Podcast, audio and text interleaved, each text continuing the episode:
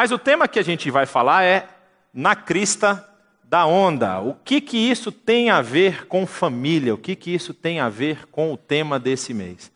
É que é interessante nós percebermos como, no caso de Ruth, havia uma necessidade, ou, desculpa, uma dificuldade muito grande, e dali Deus conseguiu restaurar o povo, e é muito clara e notória a, a, a, vamos dizer assim, a volta do coração de Noemi para o Senhor quando ela vê a sua sorte restaurada. Mas nós vamos ver hoje um texto que fala um pouco do processo no sentido contrário. Como assim? Nós temos, no caso aqui, que nós vamos trabalhar a vida do rei Davi, que está justamente na crista da onda e ele comete alguns percalços. Essa expressão na crista da onda, a gente já ouviu falar assim, o cara está na crista da onda. Quem, tem, quem é surfista, ou quem tem amigo surfista, sabe que chegar na crista da onda não é a coisa mais simples. Primeira coisa que você percebe é ficar em pé na prancha já não é fácil, né? O cara tenta subir cai, tenta subir cai. Quando o cara já tem uma prática boa e ele começa e sobe já, aí para chegar no topo da onda, não é uma coisa que ele faz trivialmente, assim, ah, vou ali e já volto. É difícil, exige, vamos dizer assim, técnica, tempo, e aí quando ele chega lá, o que eu acho que é o mais importante, que é o exemplo que o surf nos, nos traz, é que estar na crista da onda, para o surfista, não é o fim da trajetória. Todo surfista sabe que se ele chega na crista da onda, ele não pode olhar para a areia da praia e falar: oh, beleza, agora eu vou costeando até chegar lá na areia. Porque o que, que acontece? Uma hora a onda quebra. E quando a onda quebra, quanto mais alta a onda, mais alta é a queda.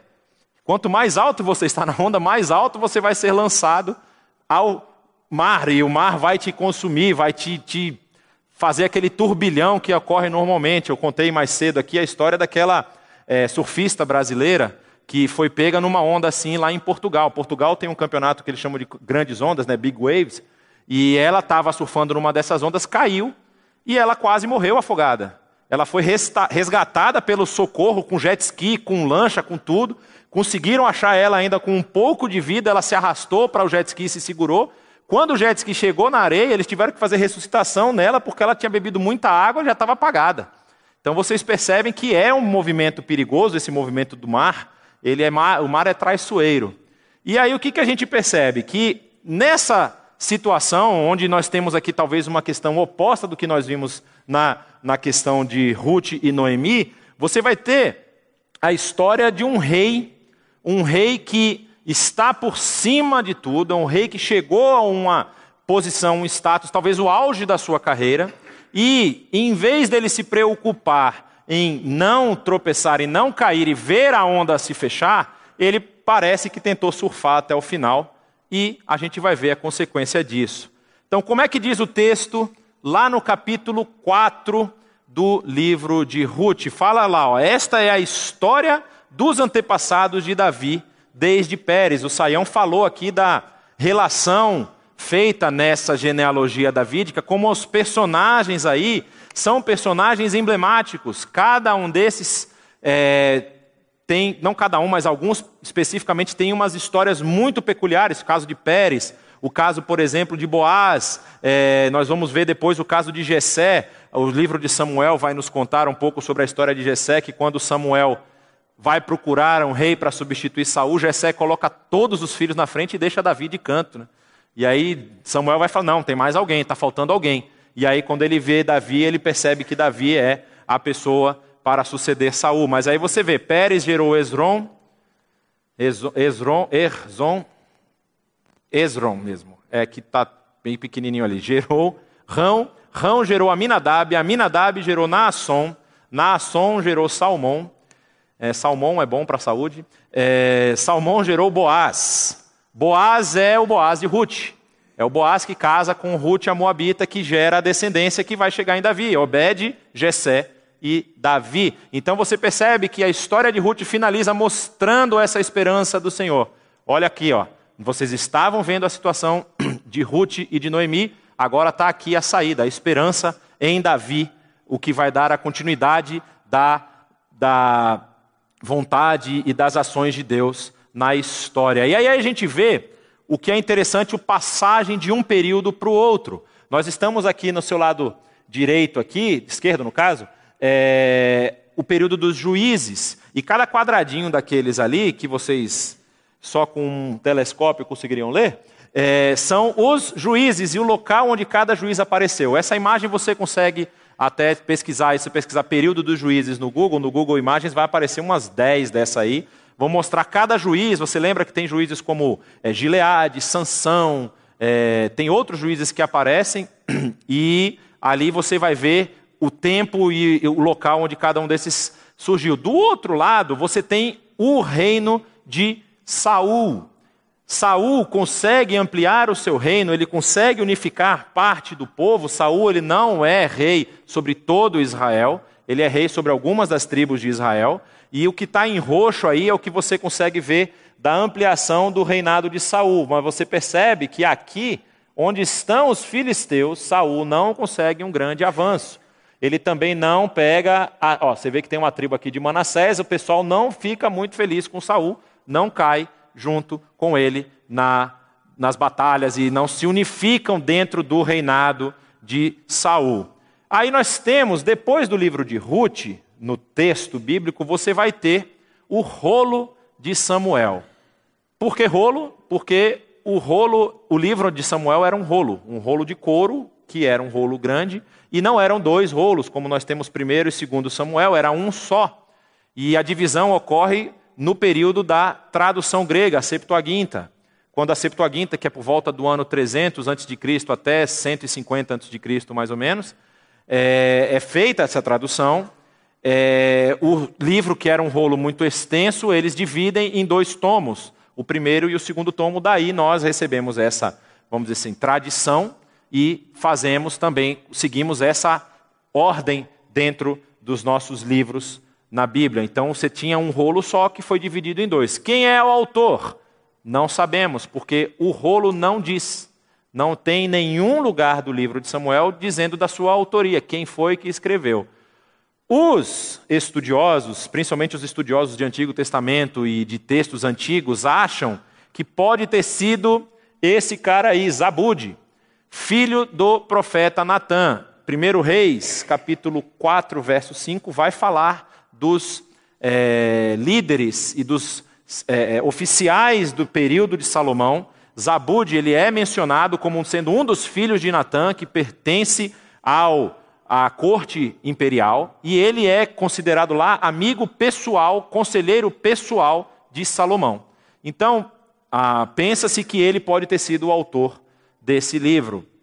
E aí também, por conta de não se ter autoria, também a data fica muito complicado. Mas se no caso formos aceitar Zabud como o autor, aí isso cai dentro desse período do reinado salomônico, que é de 970 até 930 antes de Cristo. E qual a motivação? O que, que levou à produção desse rolo, desse conteúdo? E a ideia que se levanta é justamente a reafirmação de que Davi era rei por escolha divina. A história do livro vai apontar isso. Davi é rei porque Deus escolheu ele como rei. E, por sucessão, todos os seus descendentes. Ou seja, era uma afirmação da casa de Davi, do reinado davídico. Porque se isso acontece no reino de Salomão, vocês vão lembrar que no final do período, se vocês não lembram, eu recomendo que leiam 2 Samuel. O final do livro de 2 Samuel, quando Davi já está de idade avançada, começam a surgir outros candidatos a rei. Começam a surgir outras pessoas, e Davi enfrenta essa dificuldade. É, então, provavelmente, quando Salomão assumiu, ele falou: vamos fazer um, um, um documento aqui que vai legitimar o meu reinado, o reinado de Davi e o da minha descendência. E aí esse rolo teria mais ou menos essa intenção. E quando nós falamos que Davi estava na crista da onda, por que, que nós estamos falando isso? Porque nós vamos ver aqui, pelo que o mapa está mostrando, essa parte roxa é o que eu mostrei da, do período é, de Saul, onde Saul conseguiu estender. Esse que está num cinza verde escuro, não sei que cor é essa, é o que Davi consegue estender. Davi unifica todas as tribos diante de um só rei, consegue estender até próximo aqui a Damasco, ele chega a Damasco, ele diminui o território dos filisteus, amplia até o deserto aqui, o deserto do Negev, ultrapassa os territórios de Amon, de Moabe, todos que estavam desse lado daqui do Rio Jordão, E aqui do lado você vê o que, que Salomão consegue fazer. Salomão estende ainda mais o reino que Davi já tinha estendido. Os dois são o período de maior prosperidade do reino de Israel. Ou seja, se você lembra desde lá de trás de Ruth, com aquela situação que parecia não ter solução, de um período de fome, onde eles tiveram que fugir, sofrem tudo. Aí Noemi volta com a sua é, nora, que é uma desprezada na sociedade, e dela surge esse tipo de é, é, é resultado. Você percebe que a mão do Senhor estava desde lá em Ruth e continua agindo na casa de Israel, na casa de Davi. E aqui vocês vão ver a imagem do que era a Jerusalém do tempo davídico. Então você tem aqui embaixo um vale chamado Vale do Cedron. Aqui você tem um outro vale chamado Vale Central. E essa construção aqui em cima do, da imagem, perto de onde está escrito norte ali, é o Palácio Real, o Palácio de Davi, cujas ruínas foram encontradas há pouco tempo, talvez aí uns 20 anos, 15 anos, que era uma, uma grande construção, uma construção suntuosa que tem lá em Jerusalém, muito antiga, que é desse período, período de mais ou menos 900 a 1000 antes de Cristo. E aqui em cima, onde tem esse descampado aqui, que parece ser um pedaço de deserto, na verdade, isso aqui é a eira de Araruna. Araúna. Araúna ou Araruna? Eu acho que é Araúna. Vou ficar com a segunda opção. É a eira que Davi compra para a construção do templo. Vocês vão lembrar que Davi tenta comprar e ele fala: Não, é seu, você é o rei, pode levar. Ele falou: Não vou dedicar ao Senhor algo que não tenha me custado nada. E ele paga por aquele pedaço, não constrói. Na conversa dele com Deus, Deus fala: Você não vai construir o meu templo porque você tem as mãos sujas de sangue, o seu filho vai construir o templo.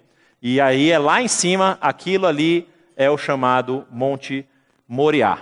É onde seria o lugar da construção do templo. Aí tem várias histórias que também envolve, talvez foi o lugar onde Abraão tentou oferecer Isaac. Existem algumas histórias paralelas que ocorrem nessa região aí. Então nós temos um reino estabelecido, nós temos uma liderança consolidada, nós temos um líder que é respeitado pelo seu povo e que talvez esteja na melhor fase do seu reino. E o que aparece para a gente? Aparece uma situação que demonstra que Davi talvez tenha relaxado, que talvez Davi tenha descansado. Davi falou assim: já fiz um monte de coisa, já conquistei um monte de coisa, então eu estou mais tranquilo. Só que o problema é que esse relaxamento não foi simplesmente um relaxamento na área operacional, tipo, eu não preciso executar tanta coisa.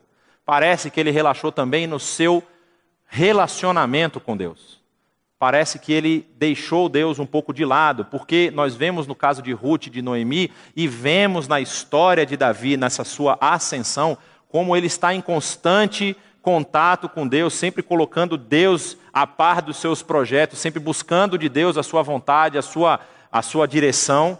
Mas aqui parece que a coisa está mais tranquila e ele dá uma sossegada, encosta na sombra, vai lá para pegar uma rede e não tem um relacionamento tão próximo assim é o que nós vamos perceber no texto que nós vamos ler. Então, em 2 Samuel, no capítulo 11, tem uma história muito interessante de como Davi procede diante de uma situação muito estranhamente e qual vai ser a resposta, o resultado de Deus com relação a isso e como isso serve de lição para a gente.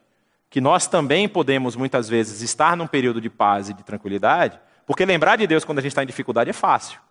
A gente já olha para o céu e fala: Meu Deus, o que está acontecendo? Por favor, me ajuda. Mas quando a gente está num período de tranquilidade, pode acontecer da gente dar uma aliviada. Olha o que, que o texto vai dizer. Na primavera, época em que os reis saíam para a guerra, Davi enviou para a batalha Joabe com os seus oficiais e todo o exército de Israel. E eles derrotaram os Amonitas e cercaram Rabá. Mas Davi permaneceu em Jerusalém. É muito interessante você ver logo no início do texto como já está escrito ali, ó, o período em que os reis, a época em que os reis saíam para a guerra. Que isso era costume da época. Quando o exército saía para a batalha, o rei acompanhava o seu exército. Vocês veem depois vários casos de batalha em que o exército está perdendo, o rei pica a mula. Ele entra na carruagem e sai fugido, porque ele sabe que se ele ficar ali ele vai morrer. Porque o rei está acompanhando o seu exército. Davi, em tese, deveria acompanhar o seu exército, mas ele escolhe não fazê-lo. E aí ele fica em Jerusalém. Então ele já está numa nice, assim, já fiz bastante coisa, eu não preciso ir. E aí o que, que acontece? Uma tarde, Davi levantou-se da cama e foi passear no terraço do seu palácio. Do terraço, viu uma mulher muito bonita tomando banho e mandou alguém procurar saber quem era. Aqui você tem duas situações. Uma involuntária, Davi vai passear no seu palácio, você vai passear, alguém vai passear, você não precisa ser você, alguém vai passear, e a mulher está lá tomando banho. Davi não tem culpa disso. Davi não premeditou que ele ia encontrar alguém tomando banho, ele estava passeando, ele viu. Isso pode acontecer com a gente. A gente pode ver uma oportunidade de fazer alguma coisa errada e a coisa aconteceu, mas aí a segunda ação de Davi, o que, que ele faz? Manda alguém procurar saber quem era. A segunda, ela é volitiva. Davi manda alguém ir atrás. Ou seja, ele tem a intenção de conhecer.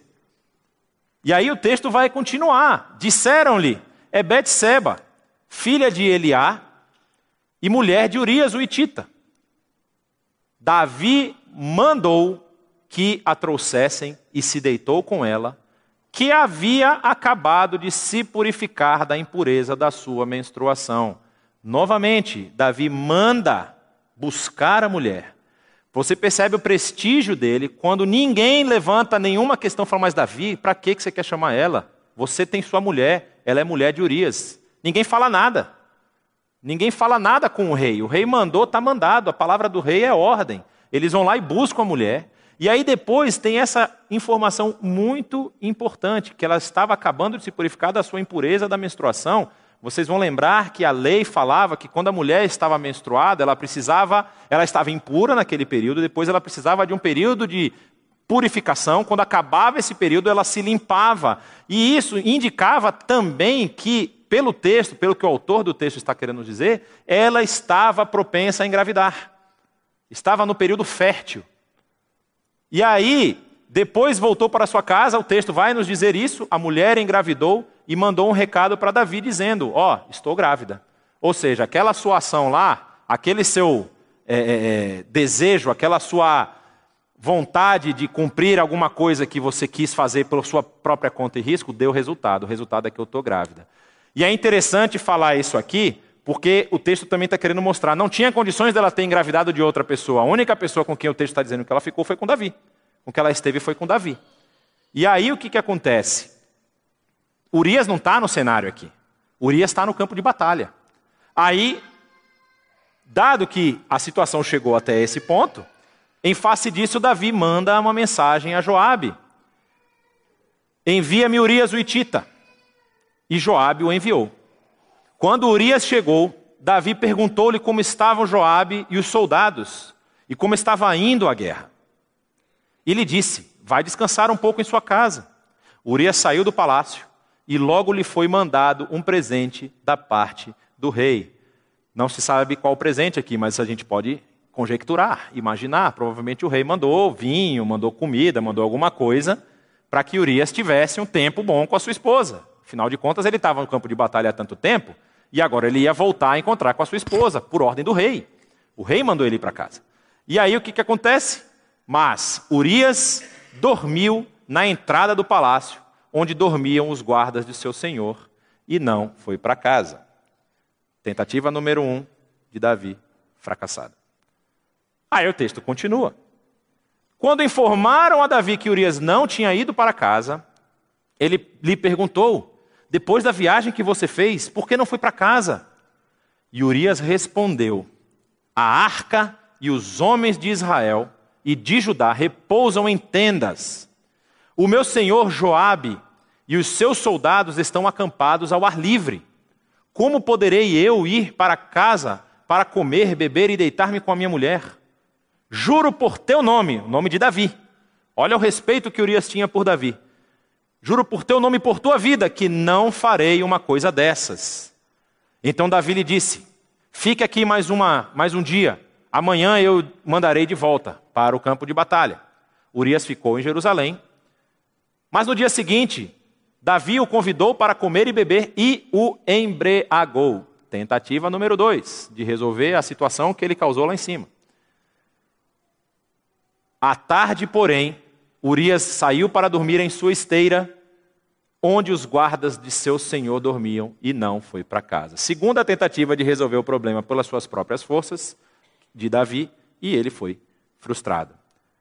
De manhã, Davi enviou uma carta a Joabe por meio de Urias. Nela ele escreveu: Ponha Urias na linha de frente e deixe-o onde o combate estiver mais violento, para que seja ferido e morra. É interessante você pensar que Urias está segurando a sua própria sentença de morte, mas ele não abre para dar uma lida, né? Você já pensou se ele pega assim, vou ler aqui o que Davi escreveu, vai que tem alguma informação importante de alguma estratégia, eu fico sabendo. Mas aqui tem um fato muito interessante que, até mesmo lá depois no Novo Testamento, o apóstolo Paulo vai usufruir dessa, dessa figura de linguagem, quando ele vai falar, por exemplo, do selo do Espírito Santo em Efésios. O que, que acontece? As cartas elas vinham com um selo, no caso aqui o selo do rei Davi, o selo imperial. E a pessoa que era portadora dessa carta, se ela entrega essa carta com o selo rompido, ela está pagando com a própria vida. Ou seja, ele já não poderia abrir a carta como pena de morte. Ele tinha que, ele era responsável e não podia permitir que aquela carta fosse violada. Então ele entrega a Joabe essa carta e Joabe a lê sem saber que ali está a sua própria sentença de morte. E aí diz: como Joabe tinha cercado a cidade colocou Urias no lugar onde sabia que os inimigos eram mais fortes. Quando os homens da cidade saíram e lutaram contra Joabe, alguns dos oficiais da guarda de Davi morreram e morreu também Urias, o Itita. Terceira vez funcionou. Na terceira tentativa, Davi conseguiu resolver a situação que ele tinha criado. E aí o texto continua dizendo: Joabe enviou a Davi um relatório completo de batalha dando a seguinte instrução ao mensageiro: Ao acabar de apresentar ao rei este relatório, pode ser que o rei fique muito indignado. Por quê? Ele não queria que Urias morresse, mas o texto fala que morreram também alguns dos oficiais. Alguns dos oficiais, inclusive, da guarda de Davi. Alguns oficiais que trabalhavam próximos a ele. Então pode ser que Davi fique indignado por conta disso e lhe pergunte por que vocês se aproximaram tanto da cidade para combater. Não sabiam que eles atirariam flechas da muralha? Em Tebes, quem matou Abimeleque, filho de Jerubecete? Não foi uma mulher, não foi uma mulher que da muralha atirou-lhe uma pedra de moinho e ele morreu? Por que vocês se aproximaram tanto da muralha? Aí Joab já está dando a carta, saída da cadeia, lembra aquela do banco imobiliário? Saída da cadeia grátis. Aí ele falou: se ele te perguntar, diga: Ah, morreu também Urias o Itita, o teu servo. Aí o mensageiro partiu e ao chegar contou a Davi tudo o que Joabe havia lhe mandado falar, dizendo: Eles nos sobrepujaram e saíram contra nós em campo aberto, mas nós os fizemos retroceder para a porta da cidade. Entre os flecheiros então os flecheiros atiraram do alto da muralha contra os teus servos e mataram alguns deles. Ele já não dá, ó, não foram os seus chefes da guarda, mataram alguns deles. E morreu também o teu servo Urias, o Itita. Talvez seria natural Davi perguntar, mas mataram quem? Quem morreu? Qual dos nossos servos morreram? Ah, morreu. Não, morreu oficial, morreu alguém. Não. O que, que Davi responde? Davi mandou o mensageiro dizer a Joabe: Não fique preocupado com isso, pois a espada não escolhe a quem devorar reforce o ataque à cidade até destruí-la. E ainda insistiu com o mensageiro que encorajasse Joabe. O mensageiro não sabia, mas provavelmente estava tirando uma tonelada das costas de Davi. Resolveu o meu problema. Ah, mas Davi morreu, gente. Não, mas não tem problema. Se a gente não sabe, a espada escolhe quem quer. A gente não pode escolher quem vai viver, quem vai morrer numa batalha. Isso acontece, né? E vai lá, luta, reforça o ataque, que vai dar tudo certo. Davi está aliviado. O seu problema problema que ele tinha gerado lá atrás foi resolvido. E aí o texto continua. Quando a mulher de Urias soube que o seu marido havia morrido, chorou por ele. Passado o luto, Davi mandou que a trouxessem para o palácio.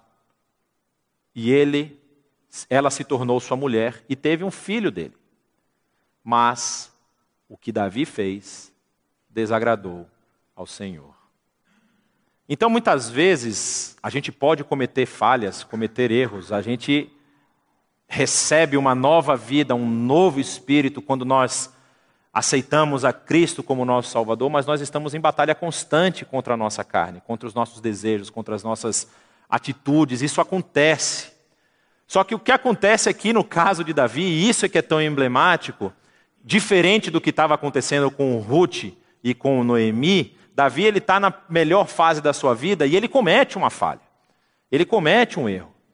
O que seria natural de um homem que é considerado o homem segundo o coração de Deus é que ele apresentasse essa falha, esse erro diante de Deus e se arrependesse. Mas Davi vai tentando dar jeitinhos. E um jeitinho vai puxando outro jeitinho, vai puxando outro jeitinho, e quando ele vê, ele está num emaranhado de jeitinhos que tem consequências para ele e para as pessoas que estão envolvidas. O que é que nós percebemos? Nós percebemos que quando o pecado acontece, nós tentamos dar a nossa solução, nós podemos sim cair em pecado, mas nós tentamos ajeitar as coisas com as nossas próprias forças. Nós tentamos resolver de uma forma que tudo fique bem e que ninguém veja o que a gente fez. E nós, muitas vezes, podemos envolver outras pessoas em nossas soluções. Percebam que para resolver o problema daquela pessoa que era casado com a mulher que Davi dormiu, o tal do Urias, Davi matou mais gente. Davi eliminou seus chefes da guarda. E para ele isso parece que não fez tanta diferença assim. O importante é que Urias tinha acabado, tinha morrido. E muitas vezes a gente está focado numa solução e não importa quem está do nosso lado. O importante é resolver o problema. E a gente não está vendo se a nossa solução está trazendo mais problema para as outras pessoas. A gente precisa parar e se colocar na posição de quem coloca Deus em primeiro lugar. É interessante, eu estava aqui de manhã falando, o pastor Té veio falar comigo depois, ele falou: Olha, você falou um negócio que me, me veio à mente e é verdade. Davi colocou ele em primeiro lugar, enquanto Urias colocou o Senhor em primeiro lugar. E nós podemos fazer isso. Urias não aceitou as regalias que o rei estava fazendo, porque ele estava obedecendo a voz do rei e estar em batalha. Mas por respeito ao rei, por honra a Deus, ele não aceitou voltar para casa. Davi esqueceu do relacionamento dele com Deus. Esqueceu disso, ele quis resolver o problema da forma dele. E nós podemos cometer a mesma atitude, o mesmo problema, querendo resolver as nossas dificuldades da nossa própria forma. Nós demoramos a assumir a culpa. E no caso aqui, até onde nós lemos, Davi não assume culpa nenhuma. Ele simplesmente acha que ele realmente resolveu o problema dele. E quando não há consequências claras, muitas vezes nós achamos que tudo foi resolvido. Mas aí é a beleza do texto. O texto vai nos mostrar como, apesar dessa posição que Davi tinha, dele achar que pelo fato dele estar naquele lugar, dele estar naquela posição, ele poderia ter carta livre para fazer o que quisesse, o texto vai nos trazer uma surpresa muito interessante. No capítulo 12, continua a história e diz que o Senhor enviou a Davi o profeta Natã. E aí o profeta Natã chama Davi, fala: Davi, vou te contar uma história. Olha só. Dois homens viviam numa cidade. Um era rico, o outro era pobre. O rico possuía muitas ovelhas e bois, mas o pobre não tinha nada, senão uma cordeirinha que ele havia comprado. Ele a criou e ele e ela cresceu com ele e com seus filhos. Se a gente for fazer um paralelo com a nossa sociedade hoje, está parecendo aquelas pessoas que têm cachorro em vez de gente, né? Que pega o cachorro. Eu contei isso no primeiro, que a primeira coisa que me impressionou em São Paulo quando eu mudei para cá, eu estava passeando num shopping e estava andando, aí tinha uma senhora na frente e atrás tinha uma moça com as roupas de serviço, de como se fosse funcionária, né, que trabalha nas coisas de casa e tudo, aquelas roupas de, de empregada doméstica, e empurrando um carrinho de bebê. E eu estava andando mais rápido que elas, fui, eu olhei, o carrinho passou do meu lado, eu fui olhar a criança. E não era uma criança, era um cachorro. Ou seja, o cachorro passeando num carrinho de bebê dentro do shopping, porque ele precisa divertir, também se divertir, né? Coitado do cachorrinho. Parece que a situação aqui é muito parecida. Olha só como ele diz. Ela comia junto dele, bebia do seu copo e até dormia em seus braços. Era como uma filha para ele. E Natan falando isso aqui para Davi, Davi vai entender o que, que ele está querendo dizer, porque Davi começa como pastor de ovelhas. A história de Davi começa ele pastoreando. E é bem provável que essa situação, talvez não de comer no copo e comer no prato, não sei, beber no copo e comer no prato, mas dele pegar uma ovelha no colo, dele cuidar de uma, de uma cordeirinha, talvez fosse algo que ele já tivesse passado. Algo que para ele fosse é, muito claro. E aí Natan está mostrando, olha, olha a afeição que esse pobre tinha pela sua cordeirinha.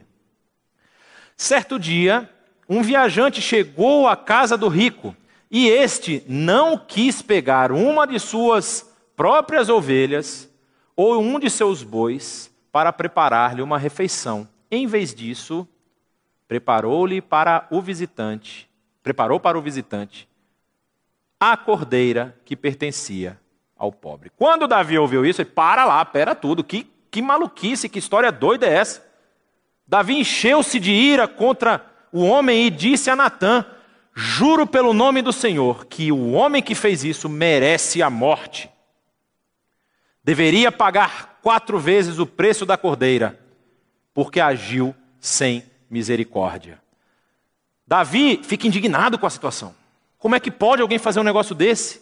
O que ele não sabe é que ele está dando a própria sentença. Porque Natan vira para ele e fala assim: Você é esse homem. Esse cara que fez esse absurdo é você, Davi. E continuou Assim diz o Senhor, o Deus de Israel: Eu o ungi rei de Israel e o livrei das mãos de Saul. Isso é contado bem por detalhes em 1 Samuel, se você quiser ler depois, tem toda essa história. Dei a você a casa e as mulheres do seu senhor. Dei a você a nação de Israel e Judá. E se tudo isso não fosse suficiente, eu teria dado mais ainda. Se você achasse, Davi, que o que você tinha não era suficiente, era só vá lá comigo, que eu ainda dava mais. Por que você desprezou a palavra do Senhor, fazendo o que ele reprova? Você matou Urias o Itita com a espada dos Amonitas e ficou com a mulher dele. Por isso a espada nunca se afastará de sua família, pois você me desprezou e, te, e tomou a mulher de Urias o Itita para ser sua mulher. Assim diz o Senhor: de sua própria família trarei desgraça sobre você. Tomarei as suas mulheres diante de seus próprios olhos e as darei a outro, e ele se deitará com elas em plena luz do dia. Você fez isso às escondidas, mas eu o farei diante de todo o Israel em plena luz do dia. Pegou pesado, né? Aqui existe uma questão. Nós temos aqui o que nós chamamos de uma narrativa, um texto narrativo. A Bíblia você tem textos narrativos, textos normativos, não separadamente. Você pode ter um texto narrativo que é normativo, ou você pode ter um texto normativo que não é narrativo. No caso, várias vezes a carta de Paulo são textos normativos e ele não está narrando nada. Aqui nós estamos numa história, contando uma história. Esse trecho da punição de Davi aqui, os estudiosos eles falam que é uma punição para Davi por um motivo muito claro. Davi, ele foi o escolhido por Deus. Isso vai ser também contado em 1 Samuel para ser o representante do servo do Senhor. Vocês lembram que Davi faz parte da linhagem, da genealogia de Jesus. Então, no caso de Davi, era um caso muito emblemático. Deus precisava marcar Davi para que ninguém dissesse que dá para brincar com Deus de Israel. Não se brinca com a minha lei, não se brinca com os meus estatutos. Se você cometer uma coisa errada, você será punido. E é interessante quando você vê Davi falando lá que aquele homem que fez aquela coisa mereceria a morte, aqui continua a mesma coisa. Porque qual era a punição quando um casal era pego em adultério? A punição era a morte por apedrejamento. Davi sabia que o que ele tinha cometido, que tinha sido jogado na cara dele, tinha sido trazido às claras, era passível de morte. Ele estava diante da punição máxima. E aí o texto vai dizer: da sua própria família trarei desgraça sobre você. Nem tudo isso aqui aconteceu com Davi, nós vamos entender o porquê. Mas isso foi uma questão muito interessante, porque Davi precisou fugir do seu filho que quis matá-lo. Um dos filhos de Davi tentou matar ele. Isso também é contado no livro de Samuel. Para você perceber como realmente Deus não estava de brincadeira. Aí o que, que acontece? Quando Davi é confrontado com tudo o que ele fez, com as coisas que ele tinha realizado, e que o profeta estava dizendo que Deus havia estado voltado o seu rosto contra ele, ele diz: pequei contra o Senhor. E não tem mais nada no texto. Não tem assim, e Davi pecou contra o Senhor e Deus chorando pegou o Davi no Não, pequei contra o Senhor, ponto. O texto ele é muito claro em querer dizer depois que Deus aceitou esse arrependimento. Por quê? Natan vai responder: o Senhor perdoou o seu pecado. Se esse pequei contra o Senhor não fosse um arrependimento genuíno, o texto falaria. Mas como está dizendo aqui que o Senhor perdoa o pecado de Davi, Davi realmente esteve contrito, se arrependeu e se colocou numa situação de vítima, de vítima não, de, de oferta diante do Senhor. Ele falou: Senhor, porque quando uma pessoa fala assim, eu pequei contra o Senhor, eu pequei contra o Criador do universo, eu estou dizendo assim, na minha vida está em Suas mãos. O Senhor pode fazer o que o Senhor quiser eu estou assumindo a culpa do meu erro. Vocês lembram lá dos sacrifícios do Yom Kippur, do dia do perdão e tudo mais? Aquilo lá era para quê? Para que o meu pecado, a minha situação de desgraça fosse, vamos dizer assim, aplacada naquela oferta de onde Deus estaria derramando o seu perdão pelo povo. Aqui Davi está falando, eu agora estou como aquela oferta. Eu estou em pecado diante do Senhor e o que o Senhor quiser executar em minha vida é o que eu vou aceitar. Aí Natan responde, o Senhor perdoou o seu pecado, você não morrerá. Não vai cair sobre você o resultado do seu erro. Porém, entretanto, como está no texto, uma vez que você insultou o Senhor, o menino morrerá. E aqui fica muito marcado na história de Davi como a ação dele teve um resultado muito visível e muito prático na vida dele. Aí o texto vai continuar. Depois que Natã foi para casa, o Senhor fez adoecer o filho que a mulher de Urias dera a Davi. E aí qual é a ação de Davi? Davi implorou a Deus em favor da criança. Ele jejuou e, entrando em casa, passou a noite deitado no chão. Os oficiais do palácio tentaram fazê-lo levantar-se do chão, mas ele não quis e recusou comer. Sete dias depois, a criança morreu. Os conselheiros de Davi ficaram com medo de dizer-lhe que a criança estava morta e com comentaram: enquanto a criança ainda estava viva, falamos com ele e ele não quis escutar-nos. Como vamos dizer-lhe que a criança morreu? Ele poderá cometer alguma loucura. Olha o medo que eles estavam da situação. Davi estava provavelmente deitado no chão há sete dias. O texto não diz que ele levantou. Ele está em jejum, ele está contrito, ele está com o coração amargurado. E Davi, percebendo que os seus conselheiros cochichavam entre si, compreendeu que a criança estava morta e perguntou: A criança morreu? Sim, morreu, responderam eles. Então Davi levantou-se do chão, lavou-se, perfumou-se e trocou de roupa. Depois entrou no santuário do Senhor e o adorou. Às vezes, quando as consequências dos nossos erros chegam e caem diante de nós, nós podemos ter uma atitude de revolta. A gente comete o erro, a gente demonstra um arrependimento, mas o sinal de que o arrependimento é genuíno e sincero é esse: se depois que a consequência te atingir, você adorar o Senhor. Se você consegue adorar o Senhor mesmo depois que ele lhe afligiu com alguma coisa. E aqui precisa deixar muito claro: Deus não trabalha com nós com justiça retributiva. Que, que significa isso? Deus não nos dá o que nós merecemos. Porque se nós recebêssemos o que nós merecemos, nós já teríamos sido eliminados da face da terra. Mas as misericórdias do Senhor que se renovam a cada manhã são a única causa de nós não sermos consumidos. Deus aqui é, foi misericordioso com Davi, vocês viram no texto. Quando Davi fala, pequei contra o Senhor, Deus fala, tudo bem, eu perdoo você e você não vai morrer. Mas a marca na sua vida vai ficar, a criança vai morrer, em seu lugar. porque era para você estar morrendo, Davi.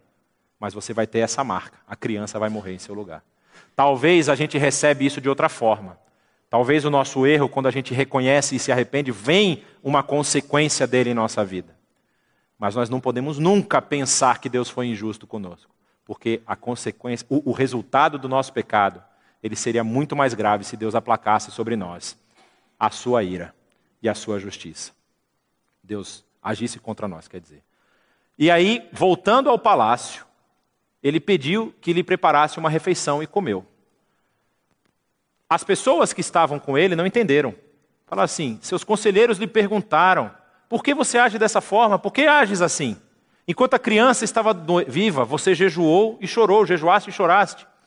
Mas agora que a criança está morta, te levantas e come? E ele respondeu: Enquanto a criança ainda estava viva, eu jejuei e chorei. Eu pensava, quem sabe, talvez o Senhor tenha misericórdia de mim e deixe a criança viver.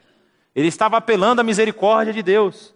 Senhor, tenha misericórdia. Só que assim, eu acho que Davi estava tão zureta nessa hora que ele já não percebeu que ele já não tinha morrido. Que já era para ele ter morrido. Mas Deus já tinha agido de misericórdia com ele. E ele estava querendo que a misericórdia do Senhor fosse um pouquinho maior. Mas Deus quis marcar a vida de Davi para deixar muito claro que com ele não se brinca. E deixaria a criança viver. Mas agora que ela morreu, por que eu deveria jejuar? Poderia eu trazê-la à vida? Eu irei até ela mas ela não voltará para mim. Depois, Davi consolou a sua mulher Betseba e deitou-se com ela. E ela teve um menino, a quem Davi deu o nome de Salomão. O Senhor o amou e enviou o profeta Natã com uma mensagem a Davi. E Natã deu ao menino o nome Gedidias, que significa amado do Senhor. Essa história nos mostra uma questão muito interessante, que quando nós pensamos no conjunto Ruth, 1 e 2 Samuel, você tem uma situação de perigo, de dificuldade, de risco de vida, e Deus restaura. E aí você tem uma crescente e a, a, o plano parece que vai dando tudo certo, as coisas vão caindo tudo nos devidos lugares. Davi cresce, Davi é rei, Davi unifica a nação, Davi consegue plenitude de poder sobre aquela nação. E aí ele comete um erro.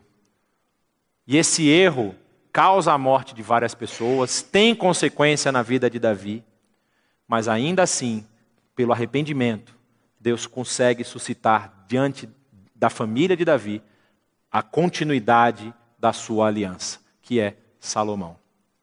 E a gente não pode ficar pensando que Deus tem raiva da gente o tempo todo, que Deus levantou a mão contra a gente porque a gente cometeu um erro lá atrás, alguma coisa.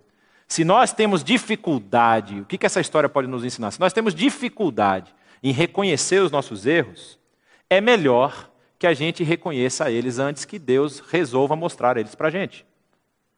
É interessante, hoje de manhã eu estava ouvindo o, o, o, Rota 66.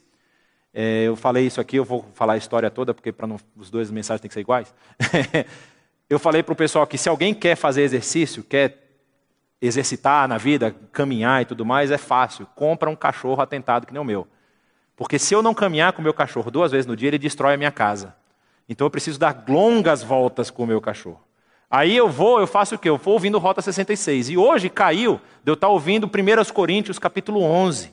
Quando o apóstolo Paulo está lá conversando com a igreja em Corinto a respeito da ceia do Senhor. E no final, do, do, quando ele termina de explicar como é que funciona a ceia do Senhor, ele fala o seguinte: olha, por não discernirem o corpo do Senhor, há muitos entre vocês que estão doentes e há muitos que já dormiram. Não discernir a vontade de Deus, não discernir os seus ensinamentos, não discernir os ensinamentos de Jesus, a vida que nós devemos levar nos adoece e pode nos levar à morte. Eu não conheço, eu estava tentando lembrar ninguém na história da Bíblia, de Gênesis a Apocalipse, que tenha feito alguma coisa contra o Senhor, que não se arrependeu e ficou vivo todos pereceram. Todos que se levantaram contra o Senhor pereceram. Todos que se arrependeram diante do Senhor podem ter sofrido sim a consequência dos seus atos, mas o Senhor restaurou as suas vidas. A gente vê isso em vários livros, vê no livro de Jó, como Jó que não tinha feito nada, teve a sorte restaurada, porque, na verdade, o, caso de Jó é emblemático, porque Jó não faz nada contra o Senhor, mas o Senhor coloca ele em xeque. Ele falou: Quem é você para ficar questionando o que eu estou fazendo? É muito interessante o livro de Jó. No caso, Davi fez alguma coisa ativamente, ele não fez uma coisa sem querer, ele ativamente quebrou os mandamentos do Senhor. E nós podemos também ativamente quebrar os mandamentos do Senhor. Mas se nós temos consciência disso, a melhor ação que nós temos a fazer é colocar eles diante do Senhor com um coração de humildade, arrependido, pedindo perdão e segurar, sofrer as consequências. Deus vai nos perdoar. Quem sabe até Deus vai aliviar a sua mão. Porque Deus não age contra nós no sentido de nos punir pelos nossos erros. Ele deixa que as consequências nos, as consequências nos atinjam, para que nós possamos voltar os nossos olhos para Ele e aí acertar o nosso rumo. Vamos orar? Nós vimos aí que quando nós cometemos um pecado, a solução de Deus ela é uma solução prática. Ele nos dá o entendimento e nos traz a solução. Ele não nos deixa no escuro, ele vai de alguma forma mostrar para nós o que nós fizemos, ele vai trazer as coisas às claras. Se nós realmente, genuinamente nos arrependermos, Ele nos perdoa. E a gente precisa enfrentar as consequências das nossas ações, dos nossos atos. E o meu desejo é que você possa ter isso como um valor na sua vida. Que você tenha um Deus que te ama, um Deus que quer ter um relacionamento com você.